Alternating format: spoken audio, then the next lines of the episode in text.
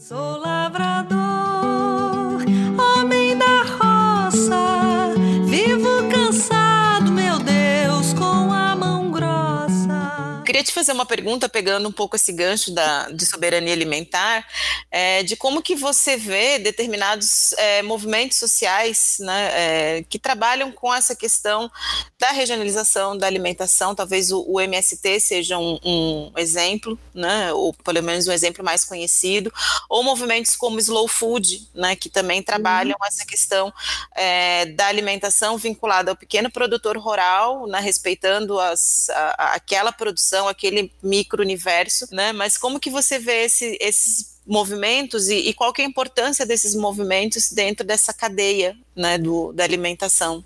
Eu acho que a gente teria que. Ai, tá vendo? Eu volto de novo para a história. Não tem jeito, a gente tem que voltar para lá. Essa questão de alimentação é, local, é, mais específica para cada grupo, com respeito à diferença de consumo alimentar de um grupo para outro e tal, eu posso buscar lá em 1905 no Rio Grande do Sul, quando tiveram os grandes movimentos de pequenos produtores, que reuniu, na época, milhares de pequenos produtores.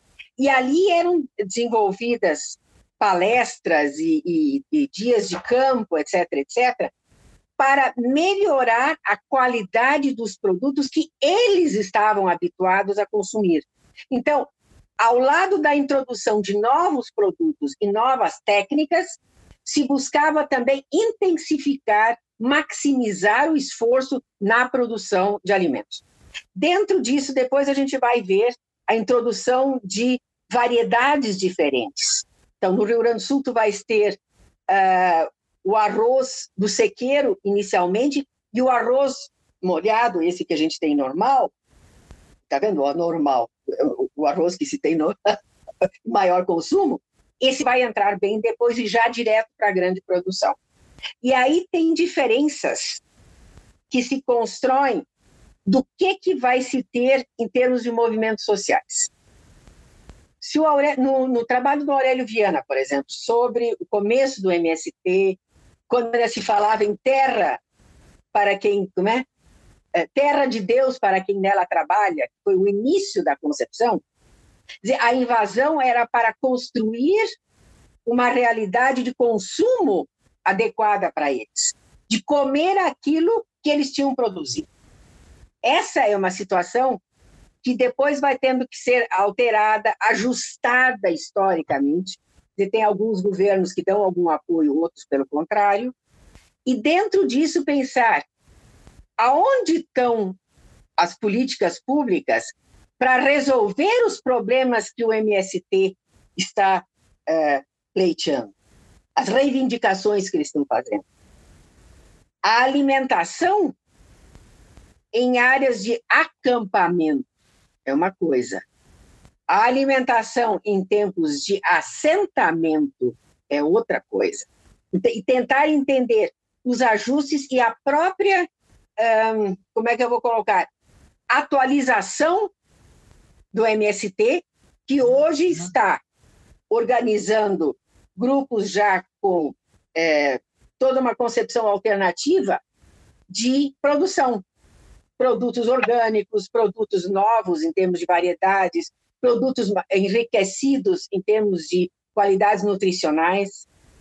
E aí tem uma outra coisa, a entrada das igrejas dando apoio, quer dizer, a pastoral é, ajudando de um lado e ajudando de outro, e a Igreja Luterana, por exemplo, com o CAPA, de trazer técnicos da Europa para ensinar, cuidem bem, não os homens.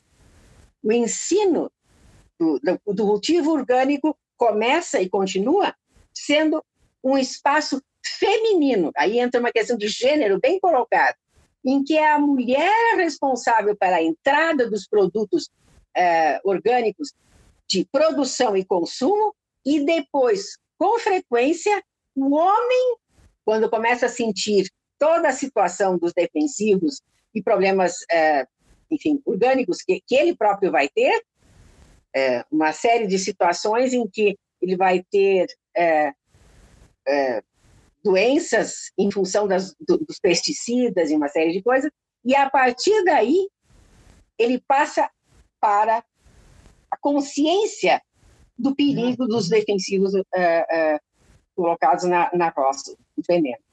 Então, entra por aí, é tentar entender. Aí foi a mulher que abriu a porta para a entrada dos orgânicos no Brasil. Eu gosto disso. Se você é, já viu ou, já ouviu esses programas, né, é, que atualmente, né, parece que a gastronomia ganhou uma dimensão, a alimentação, o universo da cozinha e da culinária ganhou uma dimensão grande nos meios de comunicação, né, nos é últimos... Moda. É, é moda. Porque da onde veio essa moda? O que, que você acha desse, desse processo? Bom, aí a gente vai ter que pensar primeiro. Quando começa essa situação, quando a, a, a mídia elege uh, a alimentação como uh, algo a ser valorizado? Primeiro, eu acho que tem toda uma vinculação direta, eu diria, uma articulação muito próxima com a globalização. Como é que a gente vai encontrar esses, é, essas comidas sendo apresentadas na televisão? Com frequência, são chefes, olha aqui, ó, são chefes. Quer dizer, não é um cozinheiro. Aqui eu já tenho uma diferença hierárquica bem colocada. E aqui, em geral, é um homem e não uma mulher que vai se destacar. Aliás, isso a gente vai ter também na história, mas enfim, no meu caso de entrar aqui aqui vai se ter uma coisa interessante. Um homem não vai trabalhar apenas com ingredientes convencionais. Aquela tia não sei o quê, vovó não sei das quantas, é, que tem os restaurantes por aí para fora, não é por aí. Um chefe vai ter um nome francês no seu restaurante, um nome de alguma comida estrangeira interessante, e vai incluir sempre um toque exótico.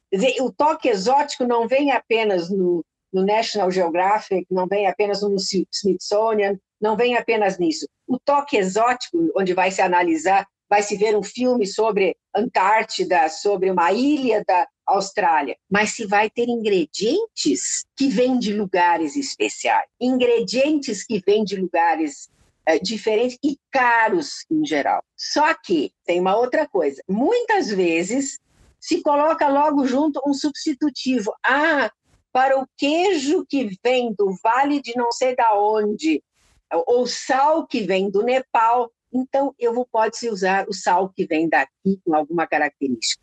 Então vocês reparem, há uma, uma manifestação do domínio sobre novos ingredientes ou novos temperos.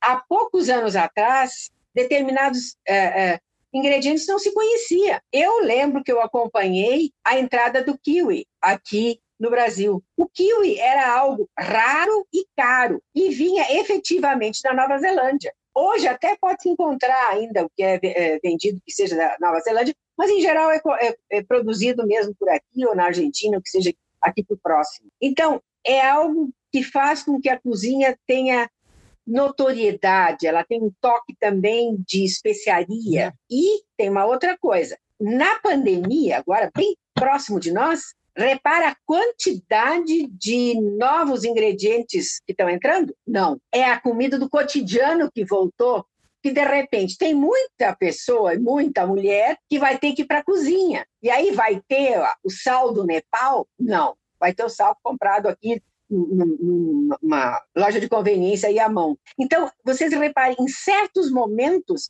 a adequação que é dada a certas circunstâncias que a mídia exige. Quer dizer, se fez uma mudança e uma outra coisa também, o tempo de preparo é o tempo da televisão, da mídia, do YouTube, o que seja. Dá para fazer aquele prato que leva duas horas e que depois vai para o forno, que vai levar mais uma hora e meia, que não sei o quê. Nada. São tudo coisas que, se não são muito curtas em termos de preparo, se corta, se é, faz, digamos assim, ajustes e se mostra apenas o produto de cada etapa. Então, é, certas, certos pratos mais é, compridos, aquela da Maria Braga, por exemplo, ah, aqui agora eu vou colocar não sei o que, eu levei 10 minutos de televisão. O tempo de televisão é outro do tempo de preparo de comida. Aí tem que se levar com Então, ela vai, bota no, no forno e já traz um outro que está pronto, que saiu do forno. E aí vai preparar a segunda etapa e a terceira etapa, que seja. Então, o tempo de ajuste tem que ser feito. Então, se faz, digamos assim, cortes estratégicos necessários. Se produz um programa em função da mídia, não em função da comida tra trata de articular uma coisa com a outra quando é necessário. Você fala um pouco de, dos ingredientes, né, do sal do Nepal ou de algumas especiarias, né, é, e alguns desses ingredientes, né, alguns desses insumos, eles são é, muito tradicionais, né, e característicos de determinadas comunidades ou grupos, né. Aí eu queria te perguntar um pouco sobre patrimônios alimentares, né, o que, que são esses patrimônios alimentares, né, qual é o caminho é, para um patrimônio virar um patrimônio, né? Como que a antropologia entende um patrimônio alimentar? Qual o significado disso? Eu posso dar um curso sobre esse, esse essa tua pergunta, porque responder em 15 minutos fica difícil. Ai, meu Deus. Curso de patrimônio, o curso de patrimônio eu dei no mestrado em, em Goiânia. Aqui, eu acho que, aqui em Brasília, acho que eu nem dei alguma coisa assim. Mas só para, digamos assim, tentar sintetizar a coisa um pouquinho, vamos tentar pensar primeiro o que é patrimônio. Quer dizer, essa herança que a gente vai encontrar. Aí tem que se ver como, por exemplo, se analisa ou se interpreta um determinado conjunto alimentar de um determinado grupo. Então, é, um dos pontos que eu vejo sempre que de vez em quando aparecem, até por aqui em Brasília, o café colonial que é o resultado dos, uh, enfim, uma forma de consumo de domingo em geral, uh, desses que eu chamo lá os meus colonos. Não sou nem possessiva, né? Preparado. O que, que a gente vai ter aqui como uma questão local? Uma coisa é quando eu falo o café colonial, ele é tradição dos colonos de origem alemã no Rio Grande do Sul.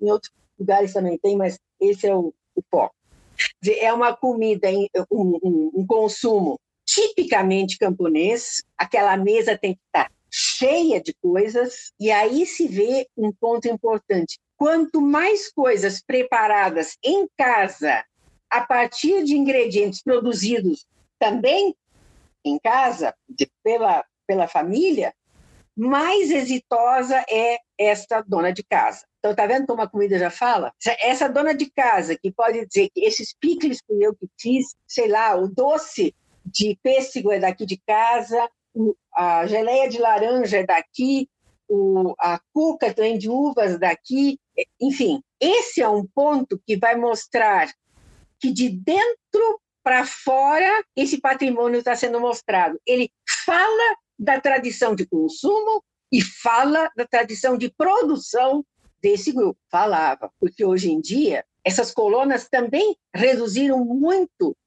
o que estão produzindo. E aí aparece uma estratégia que eu achei muito interessante. Se antigamente eram aquelas famílias enormes e faziam a, a, é, a comida em grande quantidade, era armazenada em grande quantidade, em barris, em, em, em sacos e coisas assim, hoje se identifica uma estratégia muito interessante e é muitas vezes de gênero, são as mulheres que organizam isso, não organizam, que, que configuram isso, em que uma se especializa em fazer determinado produto, a outra faz determinado prato, e elas vendem isso entre si, trocam isso entre si.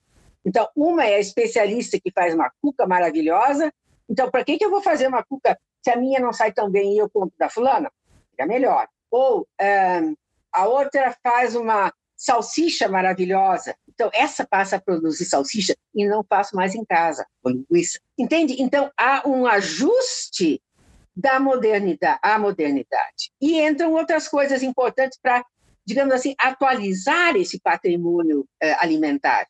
Tipo, novas formas de conservação de alimentos. Antes só se tinha o quê? Defumados, salgados, que era guardado na banha, o, o que era guardado, enfim, é, estocado em, em lugares escuros, etc.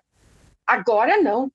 Agora eu tenho novas formas de é, produção e de guardar, de, de conservação desses alimentos. E aí se faz não todas a mesma coisa, mas há entre si uma circulação de produtos. Então, configuram esse patrimônio. E alguns produtos se perdem, são, são eles, digamos assim, não são atualizados. Dentro dessa minha uh, proposta, o que se poderia definir como comida tradicional é a comida que é efetivamente consumida por, digamos, um pacote, por um grupo e esse grupo considera isso como parte do pacote identitário deles. é parte da comida que nós comemos, é a comida que nós gostamos, a comida que nós preparamos nos nossos rituais. é parte já, digamos assim, desse pacote que chega ao hábitos. Lembra o hábitos, aquelas, aquelas questões que estão introjetadas na pessoa. Dentro dessa perspectiva, se opõe a comida típica. Se um é um nós dentro de si, o outro vai pelo outro lado, que é o de fora para dentro. Então, eu olho a comida típica japonesa do período de instalação do grupo japonês em Brasília. Dois pontos. Para começar, se a gente olhar bem, não é japonesa, é Okinawa. É diferente. É algo que eu vejo de fora para um outro grupo, de fora para dentro. Então, não é a mesma coisa. É algo que eu aprendo, eu, é algo, eu gosto de comida japonesa, tem ingredientes novos que foram incorporados aqui no Brasil por causa da comida japonesa. Então, ela é típica desse grupo étnico, desse grupo social, desse grupo histórico. Então, essa diferença eu acho que é importante e é uma diferença que marca bem a diferença entre turismo e antropologia. O turismo vai ver de fora o outro.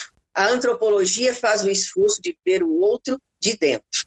Não é, não consegue chegar nunca ao total, mas se aproxima e se esforça para isso. É, você tocou num ponto muito interessante agora que você fala, que você falou do turismo, é, e o nosso campus do, do campus Riacho Fundo, ele é um, é um campus que trabalha dentro desse eixo do turismo, né? Uhum. Então é, de que maneira as ciências sociais, sim, em especial a antropologia, elas podem ser é, auxiliares, se é que elas podem ser auxiliares na formação de um turismólogo, de um profissional da área, de um cozinheiro, né, de um chefe de cozinha, que é essencialmente o perfil dos nossos alunos.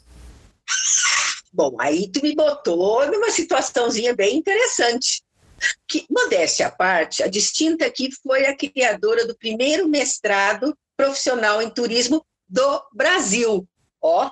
Olha! E outra, não, e o que mais me, me eu, vamos dizer assim, que mais me é, deixou contente é que o meu primeiro projeto, eu como antropóloga de quatro costados, meu primeiro projeto foi aprovado pela CAPES. Então, e sem alterações e sugestões, em geral a coisa. Então, o que, que se tem aqui? O turismo é uma forma de manifestação. A antropologia é uma outra, uma forma que vai entrar para o adensamento do conhecimento. Qual é a vertente que eu encontrei aqui quando me, me chamaram? O convite veio da reitoria. Eu digo, mas eu nunca trabalhei com turismo, eu já fiz turismo, já fiz turismo científico, que eu nem sabia que era, mas depois fui ver que era e do bom. Mas tem diferenças que são o lastro a antropologia constrói, junto com a história, de novo a história, o lastro para um bom programa de turismo na graduação, na pós-graduação, ou para um bom programa de turismo mesmo, de fazer turismo. Então, eu acho que aqui é que as coisas vão se, se encontrar. Dar o significado para as coisas e não chegar e que nem um colibri e passando de um lugar para o outro e não entendeu nada. É uhum. dar um lastro de conhecimentos, quer dizer, fazer a diferença para o conhecimento da pessoa que faz o turismo. Ou, o que é muito importante para a nossa situação aqui, é dar um lastro de conhecimento para quem organiza o turismo. E aí estão os turismólogos. Uhum. Nós tivemos, na época, turismólogos do Brasil inteiro, gente que fez graduação, gente que fez outras formações também. E ficou bem claro que a noção de patrimônio, a noção de memória, cursos que dão, digamos assim, esse lastro, eles constroem uma outra manifestação de turismo e que a gente ainda está precisando de muito, mas é por aí. Hum? Isso pode ser revertido, por exemplo, é, em, dentro da grade curricular da formação nesses cursos de turismo ou de gastronomia, em cursos voltados para antropologia ou para antropologia da alimentação. O que, que, você acha? Como é que essa antropologia poderia aparecer nessa formação desses profissionais? Bom, eu vou te dizer uma, depois que eu vi o Melate dar um curso é, sobre o significado antropológico da boca para um curso de, de dentista, eu não digo mais nada. Por que, que o, o, foi importante essa. Eu me lembro que um dia desse ele bateu na minha porta e disse: Ô, Ellen, tu tens. Aí, com aquela cara assim um pouco constrangida, de, tu tens por acaso algum é, texto sobre é, boca dente. eu digo, Melate, eu não não, por quê? Aí ele explicou que ele tinha sido convidado e ele estava um pouco com dificuldade de conseguir texto. Quando outras vezes a gente pede, está fácil, mas essa aí foi difícil. Mas, voltando para a coisa, eu acho que é, se se considerar eu já tive muitos cursos, é, muitos alunos de, de memória, por exemplo, que eram pessoas da gastronomia, professores aqui do IESB, e, uhum. e gente que, digamos assim, não é só o preparar uma comida, é dar um significado a ela. Um dos meus, das minhas aprendizagens mais interessantes nesses últimos anos foi, deixa eu ver, nós estamos em 2020, foi em 2017, 2018, é, foi orientar um aluno sobre a alimentação é, do candomblé. Uhum. Eu digo, Marcos, eu nunca trabalhei com candomblé. O Clas entende de candomblé, eu não. E ele entende de Yorubá, essa coisa toda. Uhum. Mas não é isso. O que é importante é tentar entender quando um grupo de culto consome um determinado prato, ele não é um prato, ele é o, resultado de uma construção ideológica importante.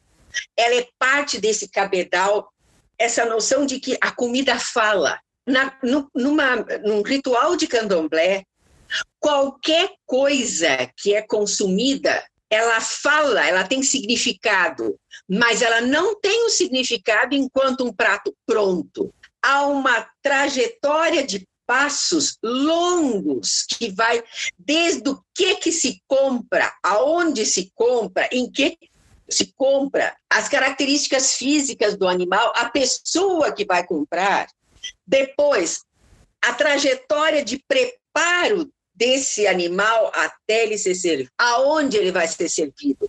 Quem vai comer o quê?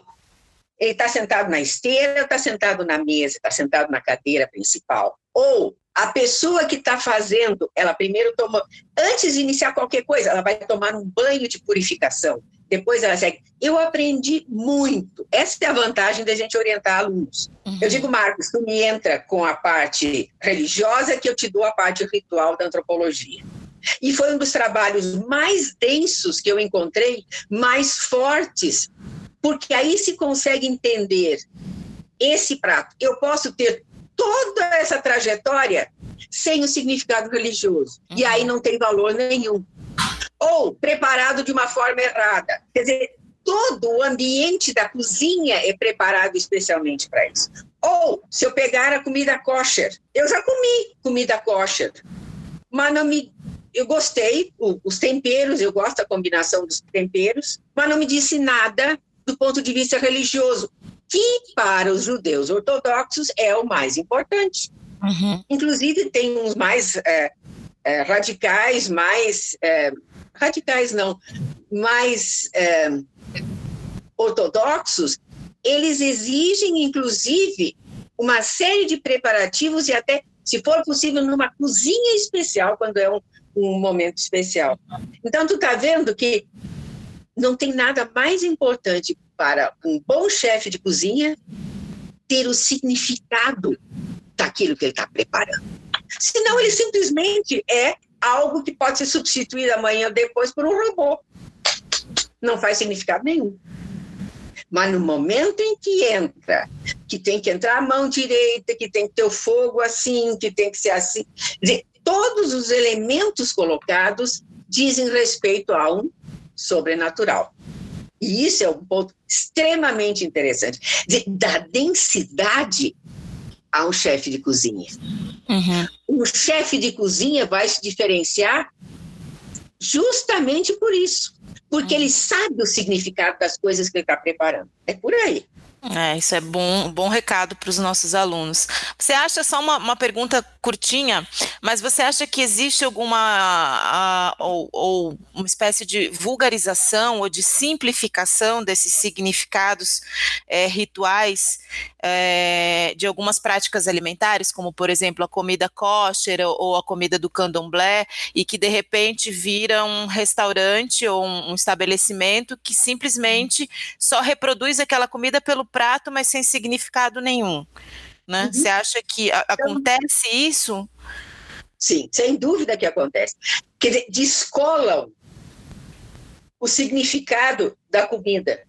E ela se torna simplesmente um, um preparado de proteínas com sais minerais, com vitaminas e, e, e, etc. Ou então, numa outra perspectiva de carnes com temperos, às vezes bota exóticos e não sei o que uhum. mais, que não faz sentido nenhum.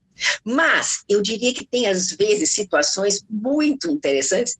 Eu ainda, ainda espero conseguir ver isso um dia. Em Recife, para quem conhece a parte histórica, não sei se tu te lembra, tem um lugar onde tem a sinagoga mais antiga do Brasil, e a mais antiga das Américas. Está gritando, está faltando ali nas imediações um pequeno restaurante que sirva comida kosher. Do ponto de vista do turismo, pensem vocês. Uhum. Se eu tiver uma explicação adensada e não aquela coisa superficial boba que eles, que eles apresentam, jogam para a gente de forma repetida, de entender o que, que significou aquele prédio numa Recife é, antiga, num Brasil que ainda estava sendo trabalhado, iniciado, e se tem lá um espaço kosher importante. A pessoa teve toda uma série de conhecimentos novos.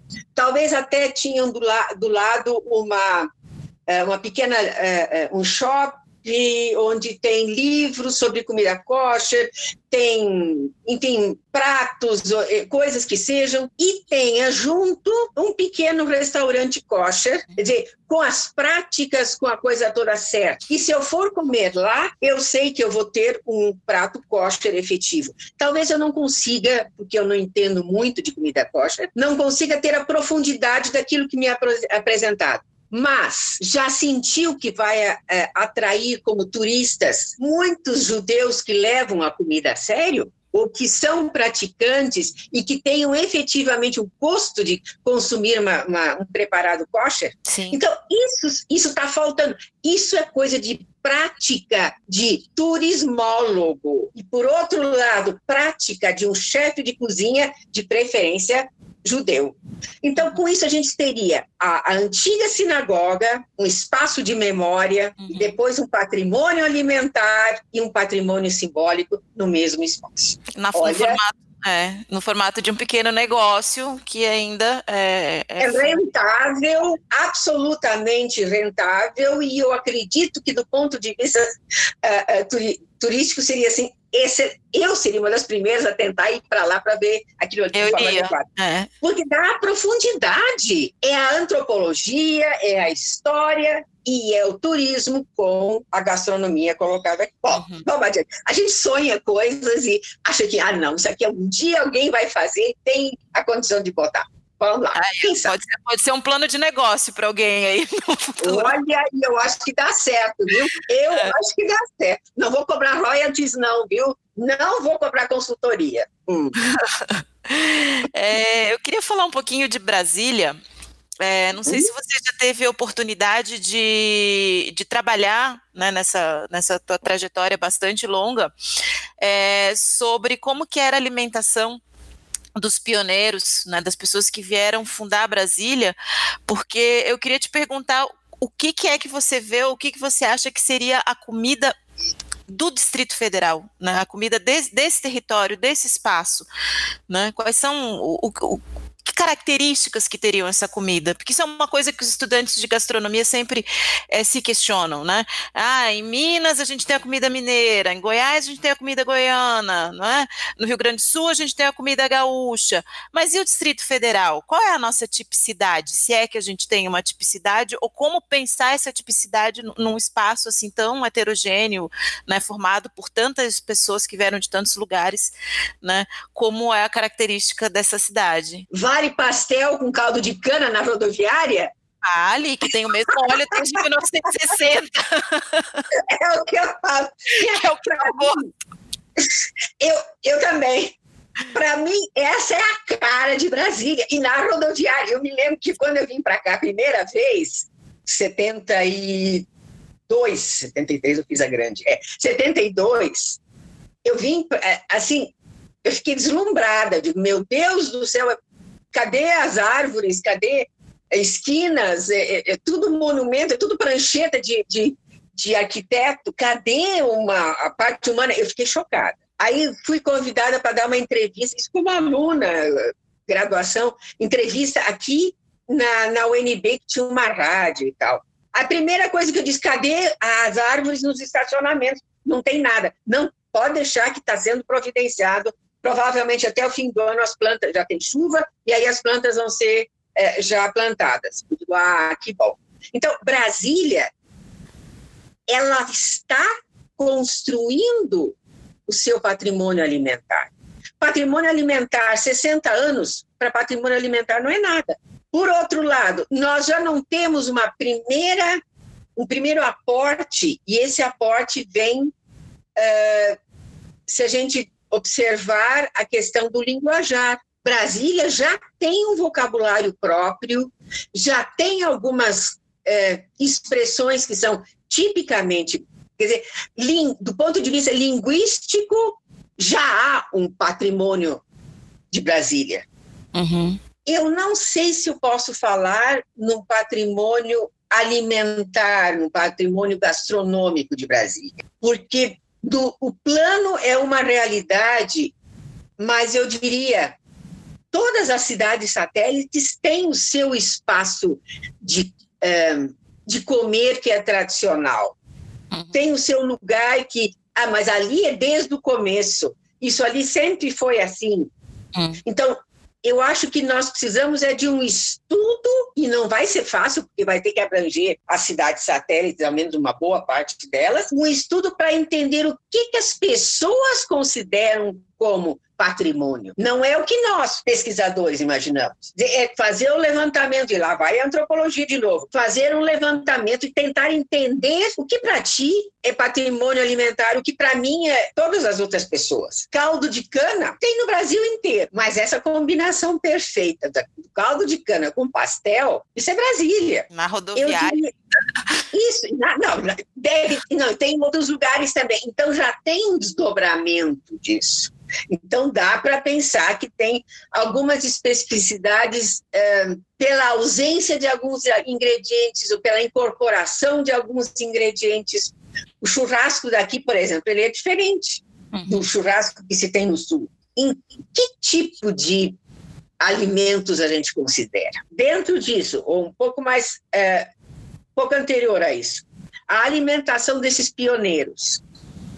Eu acho que isso é um estudo, isso seria um projeto, não é apenas uma, um trabalho de dissertação de mestrado ou um trabalho de final de curso, poderia começar com isso, de graduação.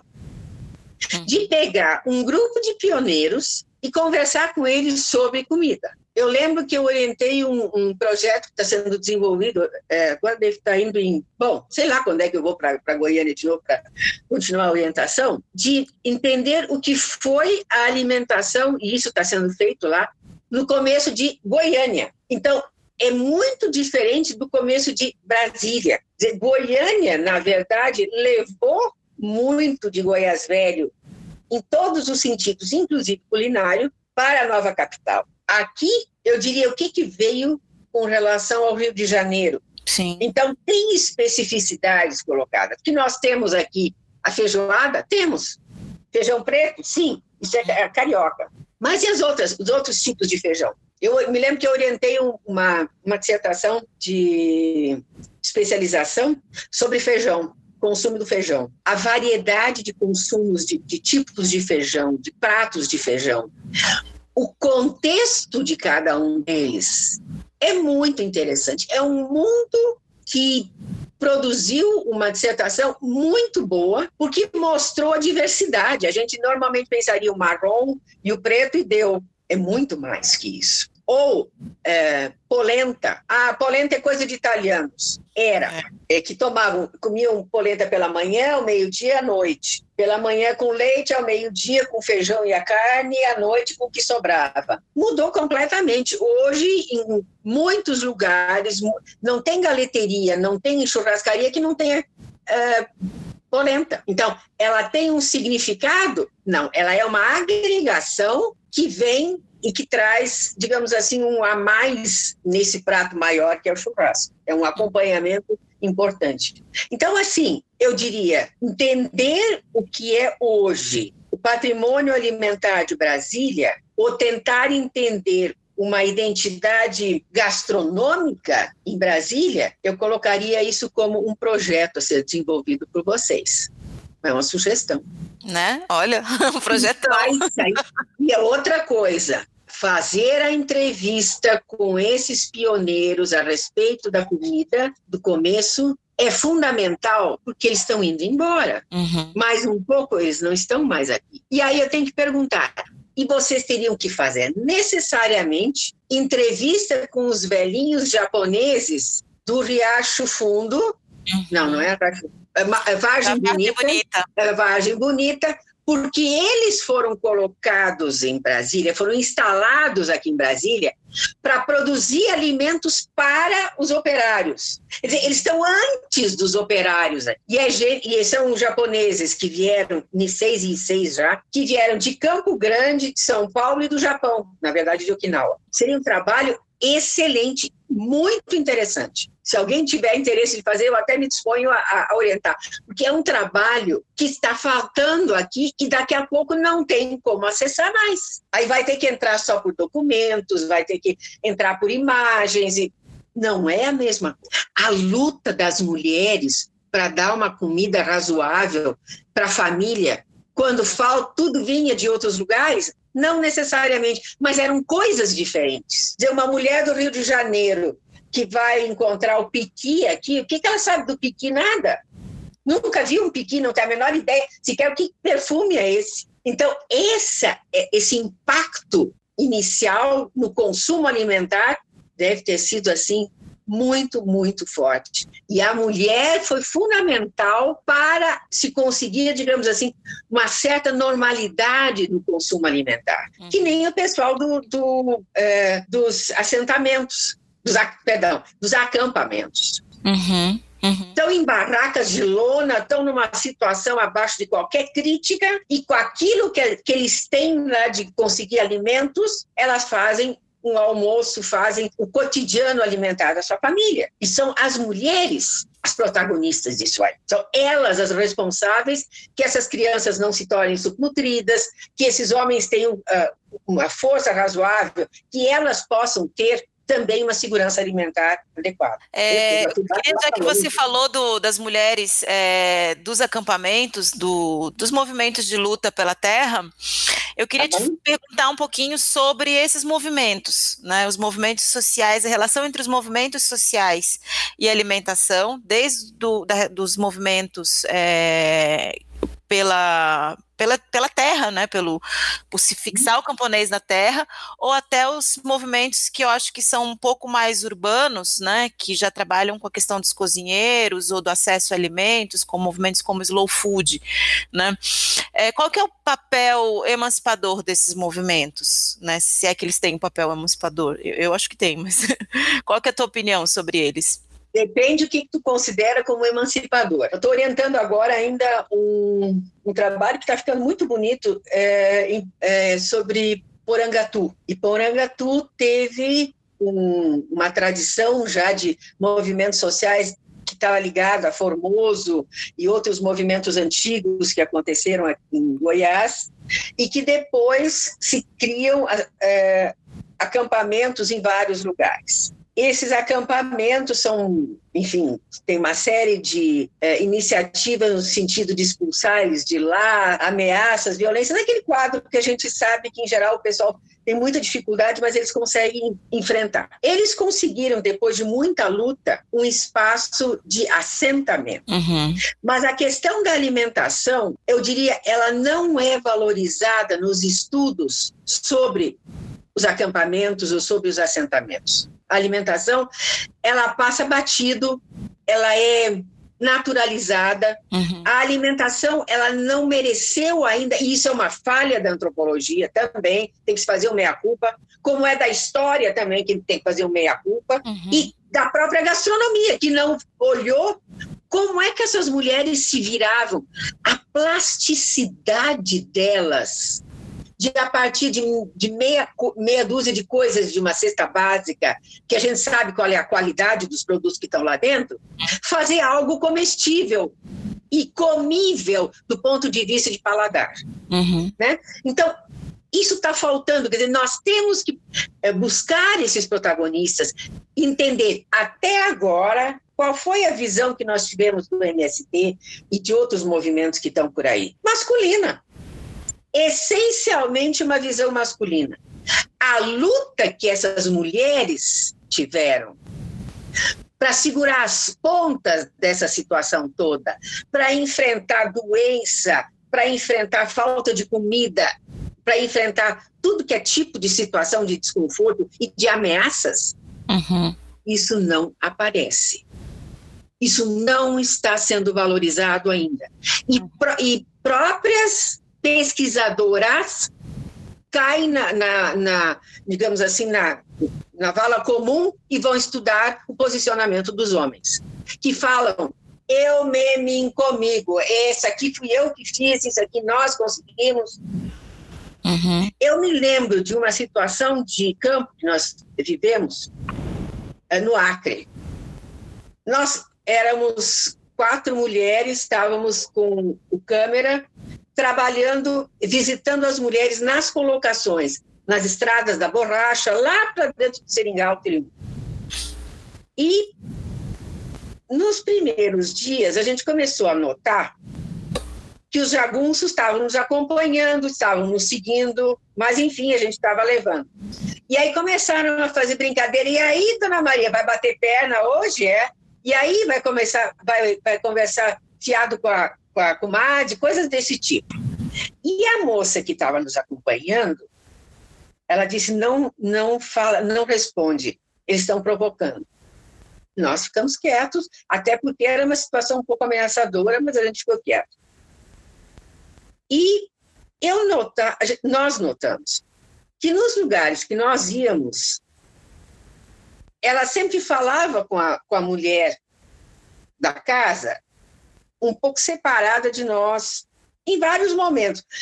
Sabe quando a gente sente que tem alguma coisa no ar e a gente não sabe o que, que é? Nós estávamos aqui em Brasília, acho que uns três ou quatro dias, de repente a Tânia de cedinho me ligou. Ellen, tu não sabe o que aconteceu, deu empate. Eu digo, como assim?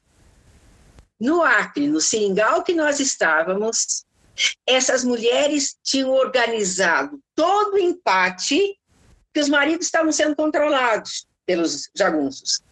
E as mulheres tiveram a oportunidade de organizar o empate inteirinho, porque as, é, uma parte de mata ali ia ser toda ela passada o trator com corrente. E o que, que aconteceu? A primeira etapa do, do empate eram elas, as crianças todas se colocaram na frente dos tratores. E tratores não são esses que nós temos aqui, não. São aqueles bulldozers grandes, com aquelas correntes dessa grossura. Assim, eu nunca tinha visto uma corrente dessa. As, os tratores vieram, estavam vindo com a corrente e as mulheres pararam ali na frente. Todas. Elas tinham umas que vieram à noite, caminhando durante horas, não podiam botar luz, porque senão os jagunços iam perceber. Pararam ali. Enquanto isso, a imprensa foi chamada, a imprensa tinha que vir de Rio Branco.